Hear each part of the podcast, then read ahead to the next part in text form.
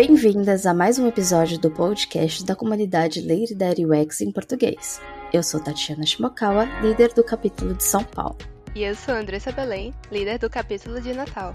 No episódio de hoje, vamos falar sobre UI, entender como é o dia a dia profissional, quais são as etapas, entregáveis e estratégias de um bom designer de interface. E para falar sobre esse assunto, vamos conversar com Mayara Lucas. Ela é coordenadora de design no Bradesco, com formação em design digital e MBA em gerenciamento de projeto. Bora mergulhar no universo das letras e entender mais sobre esse trampo com essa lady maravilhosa? Esse episódio foi produzido por Ladies That UX, editado por Domenica Mendes e patrocinado por Deploy, especialistas em recrutamento de UX e Designer. Ladycast, o podcast recheado de assuntos relacionados à UX. Este podcast é uma iniciativa do Ladies That UX, uma comunidade global, informal e amigável que busca mais espaço do público feminino na área de tecnologia. Oi, Mayara! Obrigada por aceitar nosso convite. Estamos muito felizes de te receber aqui hoje. Olá, meninas. É muito legal estar aqui hoje com vocês e poder compartilhar um pouquinho do meu conhecimento. Eu fiquei super honrada com o convite. Vocês fazem um trabalho incrível. Eu nunca gravei conteúdo nesse formato, então tô adorando essa nova experiência. Mayara, conta pra gente um pouquinho da sua trajetória. Por onde você passou? Como foi que você chegou onde está hoje? Eu sempre gostei do universo de artes visuais, de desenho, pintura, cinema, e acho que tudo isso me direcionou também para a faculdade de design. Eu passei por algumas agências de publicidade onde aprendi muita coisa, assim, desde programação, criar cabo de campanha e pensar em jornadas. Depois de uns anos, eu senti a necessidade de conhecer o processo como um todo, não só a parte de design. Eu queria entender o projeto mesmo do começo ao fim, e foi aí que eu estudei mais um pouquinho a parte de gestão e me abriu muito os olhos para outras possibilidades possibilidades dentro de um projeto. Na minha trajetória, eu conheci pessoas que foram fundamentais assim, para o meu crescimento e que me ensinaram muito sobre esse universo de UX e UI. Em uma dessas agências que eu trabalhei, eu tive meu primeiro contato com o banco como cliente e entrei um pouquinho mais nesse universo financeiro. Muito legal sua trajetória. É legal saber de gestão além de saber de design, né? Então, obrigado por compartilhar com a gente. Mas, afinal, o que é ser UI designer? O que você faz no seu dia a dia de trabalho? O UI designer é o profissional que cria a interface do produto. Uma parte da nossa entrega é o protótipo, mas o nosso trabalho vai muito além da prototipação. Então, esse profissional ele precisa entender a necessidade do usuário e também entender a expectativa da empresa e do negócio. E o que esse produto que ele vai criar vai gerar para ambos os lados, né? Qual o valor que ele vai agregar para ambos os lados. Então, no dia a dia, a gente trabalha com um time bem completo. Hoje, o mercado tem profissionais focados em cada etapa do processo de criação. Aí tem a galera de research, os redatores, os designers, e esses profissionais precisam andar sempre juntos para criar um produto que realmente agregue uma boa experiência para o usuário. Eu falo hoje porque quando eu iniciei a minha carreira de design, a gente não tinha tantos termos e tantas divisões assim. Então, depois do briefing inicial com o cliente, era meio que designer, fazia pesquisa de mercado, olhava a concorrência e pensava na arquitetura das informações e já trazia uma proposta inicial ali para alinhar com as partes interessadas do projeto. E aí, com a evolução desse mercado de UX e UI, a gente começou a entender que realmente precisava dividir essas tarefas até para a gente ter uma produção mais colaborativa e assertiva. E aí, cada profissional consegue trabalhar na sua expertise, todos dentro do guarda-chuva de UX. Bom, e você falou de prototipação, né? Você pode explicar um pouquinho o que é e qual a importância dessa etapa? A prototipação é um recurso que a gente usa para desenhar e refinar como vai ser o produto final. Então, falando assim de uma forma bem mais fácil, é como se fosse a materialização da ideia, seja um aplicativo, um software, uma jornada de e-commerce. Por exemplo, como que eu vou mostrar um produto dentro de uma loja online? Então, eu tenho que pensar até a vitrine desse e-commerce, né, dessa loja online, até a inclusão desse produto no carrinho e a finalização da compra. Dentro do banco, pode ser uma aplicação de investimento ou uma transferência de PIX, por exemplo. Eu acho que essa etapa tem uma lista de coisas importantes. Na prototipação, a gente precisa pensar em quase tudo. Se você já tem um design system criado, provavelmente você já tem componentes validados no quesito de como serão as interações, acessibilidade, contraste de cores, uma paleta pré-definida que conversa com a marca. Você também já vai ter definido as questões de fontes, então qual vai ser o seu padrão de títulos e conteúdos, por exemplo. Mas isso é pensando no mundo real. E se a gente for falar de design system aqui, acho que dá para criar um outro podcast, porque tem muitos pontos e muita coisa que a gente precisa avaliar nesse tema. Pensando no componente mais básico de uma interface, um botão, por exemplo, não é só desenhar um retângulo. A gente precisa pensar na anatomia, nas variações de estados, na área de toque, se ele vai ser um botão primário de ação, se é um botão secundário com menor peso visual, se ele vai ter uma relevância para ficar flutuante na tela e acompanhar o usuário durante toda a navegação ou não. Tem um estudo por trás de cada componente e são essas coisas que também trazem valor. E só para fechar o assunto de design system, é algo que as empresas começaram a enxergar bastante importância de investir nisso, até para ter uma consistência nos canais digitais e agilidade nessa fase de prototipação. Acho que outro ponto bem importante importante nessa fase é que a gente consegue simular como que vai ser o produto final mesmo. Então, a gente consegue linkar cada possível interação do usuário e com isso levar esse protótipo para teste. E aí é a hora da verdade, né? Com a ajuda do pessoal de research, a gente levanta uma base de pessoas selecionadas e essas pessoas navegam no nosso protótipo. Pensando no e-commerce, a pessoa que quer comprar um ferro de passar roupa, por exemplo, ela vai em eletrônico ou em eletrodomésticos.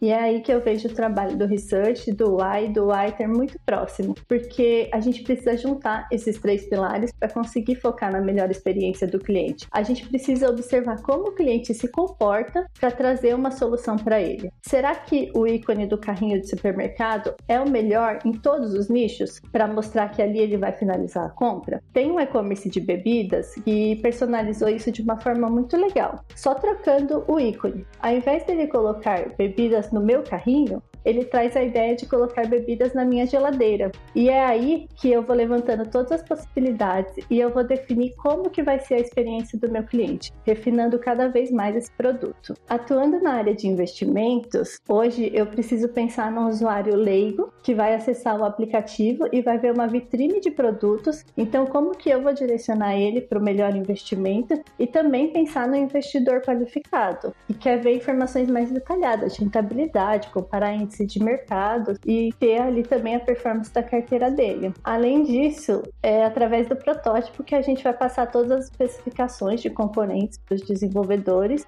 e ele vai criar o HTML e integrar as funcionalidades ali para conversar com o back-end. E se tem uma coisa que eu aprendi em anos de projeto é que a gente sempre precisa alinhar expectativas com todo o time. O que é óbvio para você, às vezes não é óbvio para o outro. Então, pensando em design, o protótipo é a forma mais fácil de equalizar ali as expectativas com o time. É ali que todos vão ter a mesma ideia de como vai ser visualmente o produto e de como ele vai funcionar como dizem, né? O óbvio precisa ser dito.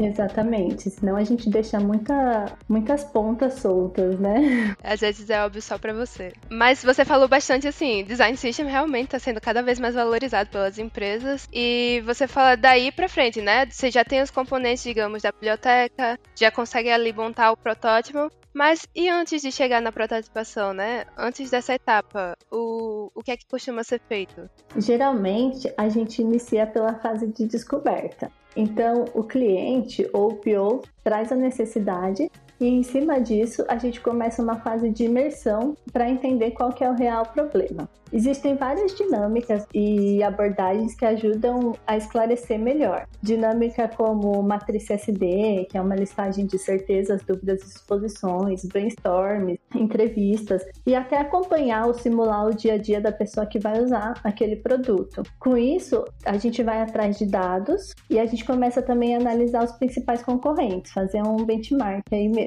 A ideia é entender o que está sendo feito no mercado e o que, que a gente pode melhorar ou criar de novo para trazer ainda mais valor. São várias etapas antes de chegar no protótipo. E nós, como designers UI, a gente precisa abraçar o projeto e entender cada vez mais. Senão a gente acaba virando só o operacional da ferramenta e não tem um diferencial. É exatamente esse diferencial de você fazer parte do projeto e entender o projeto do começo ao fim que vai te transformar num profissional cada vez melhor. Ah, entendi. Então você vai ali, junta informações com o usuário, às vezes faz uma pesquisa, uma desk research, ou faz a pesquisa competitiva, né, o benchmark, e daí você pega essas informações e depois, antes de ir para o protótipo usando a biblioteca, o design system, antes de usar aqueles componentes que já são os reais mesmos, que vai criar a interface final para mostrar para o cliente ou para fazer testes com o usuário, como você falou, um pouco antes disso, você juntou a informação. Então,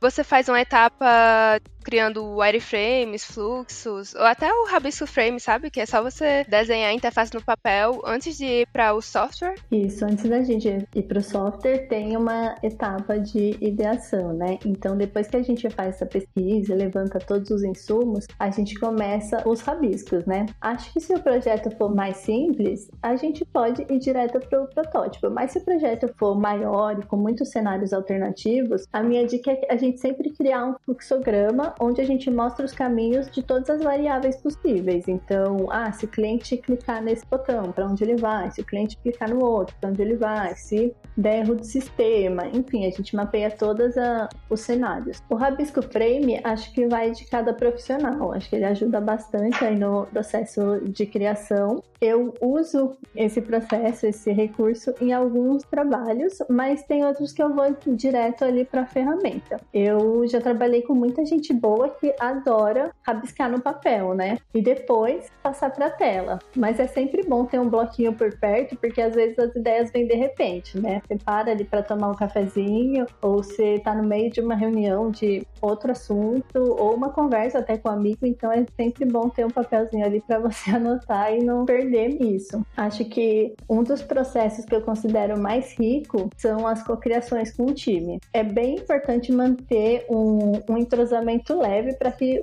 isso flua de maneira legal também. As pessoas precisam se sentir confortáveis, então ali não tem certo e errado. Todos podem trazer ideias para serem discutidas e depois, com todas essas ideias na mesa, você começa a filtrar e pensar como você vai traduzir isso em componentes e layout mesmo. Eu concordo. Fazer o rabisco no papel é acessível para todo mundo, né? Você não precisa saber mexer no Figma, Adobe XD. Você pode ir ali pegar caneta e papel e fazer a sua ideia no papel e mostrar para o design. Todo mundo consegue participar. E continuando, sobre a apresentação de protótipos de baixa fidelidade. Às vezes o cliente cisma com algo no wireframe, né, que é aquela tela só cinza, não tem as cores, é mais sobre a estrutura, ao invés de focar no fluxo. Então, como é que você lidar quando o cliente, ele, ah, você está tentando falar sobre a estrutura, mas ele quer falar sobre como aquele quadrado não está na cor da marca dele? Acho que se você já tiver uma intimidade ali com seu cliente, vai ser mais fácil de você contornar isso, mas acontece bastante do cliente se apegar ali no, no wireframe, né, na telinha toda cinza e ficar nesse ponto. Ai, mas eu quero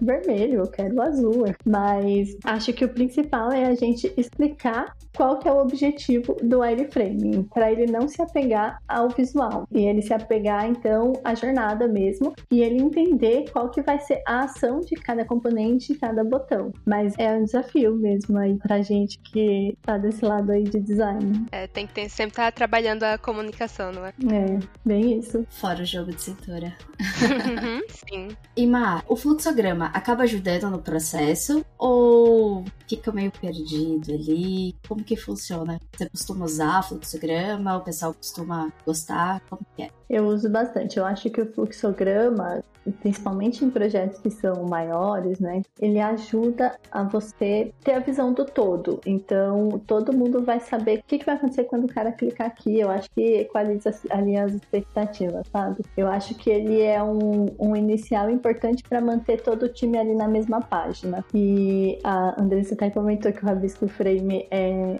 é super acessível. Realmente, ele é, acho que é um, uma das ferramentas, assim, uma das técnicas assim mais acessíveis, que eu acho que ferramenta XG, Figma, Sketch, você treina, né, com o tempo, você faz curso, você se aperfeiçoa e até no dia a dia você aprende muita coisa. Mas você entender o conceito de UX e colocar o, o cliente ali no, no centro do seu objetivo, acho que é o que o diferencial, assim, independente se você vai fazer no papel e depois passar para ferramenta mesmo. Não adianta nada o cara saber muito de XG e não ter noção do UX. Né? É, polêmica. É, eu acho que o Rabisco Frame ele serve para o lado mais técnico do time, que tem essa visão da criação, desenvolvimento e até o gerente de projeto. Mas nem sempre dá para levar ele para o cliente final, porque pode causar uma frustração também. Acho que um layout bonito sem funcionalidade não serve para nada, mas também uma funcionalidade sem um layout intuitivo pode acabar com o projeto. Sim, com certeza, Má. É usar bem, né? É, e fazer, fazer um merge aí de todos os skills, né? E quais são as principais ferramentas que você utiliza? Hoje eu trabalho muito com o XG, que acho que é uma ferramenta que teve várias atualizações e evoluiu bastante aí nos recursos. É fácil de criar uma biblioteca, componentes, é fácil de escalar isso para um time grande. A gente tem a facilidade de criar links e compartilhar arquivos na nuvem, que também possibilita várias pessoas trabalhando no mesmo arquivo simultaneamente. Tem a opção de fazer comentários direto no protótipo e tem bastante recurso que facilita a criação. No mercado tem o Figma também, que tem vários recursos semelhantes. Acho que uma dica legal para ir um pouquinho além do design é você sempre buscar melhorar a comunicação. Tem um livro que chama Comunicação Não Violenta, do Marshall Rosenberg, e ele fala sobre técnicas de aprimorar relacionamentos pessoais e profissionais, e ele é bem legal. E, e falando com, em relação às leis que estão ouvindo e pode se interessar em iniciar nessa área, por onde você recomendaria esse início? Começar por onde?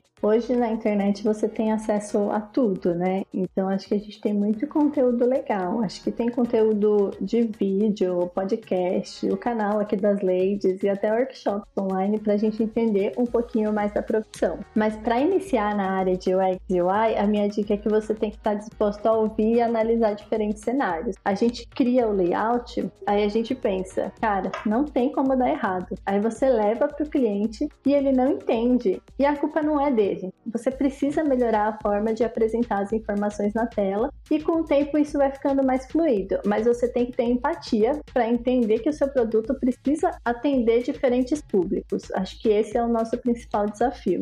E se você pudesse dar uma dica no início da sua carreira para você mesma, o que você gostaria de ter ouvido? O que tornaria sua jornada mais leve? Ai, acho que eu falaria aproveite o processo de aprendizagem em cada novo trabalho. Acho que cada pessoa que você que entrar na sua vida tem uma bagagem diferente e acho que é isso que torna essa troca tão valiosa. Eu falaria para mim mesma também, não se cobre tanto e se a gente esperar condições perfeitas, o projeto nunca nasce. É até um pouco clichê, mas é real. Então, estudem bastante, perguntem sempre, sem receio, e você vai ver que no caminho você vai encontrar muita gente boa e disponível para te ajudar. E, Má, você falou de um livro. Você tem mais algum livro que você possa dar como dica para as meninas poderem iniciar estudo? Um livro que não pode faltar, alguma coisa assim? Tem um livro que conheci recentemente, inclusive, que chama Fundamentos de UX. Ele é do Guilherme Reis. E nesse livro ele traz bastante conceitos e boas práticas, assim, de coisas que acho da trajetória dele, né? Então ele aborda as,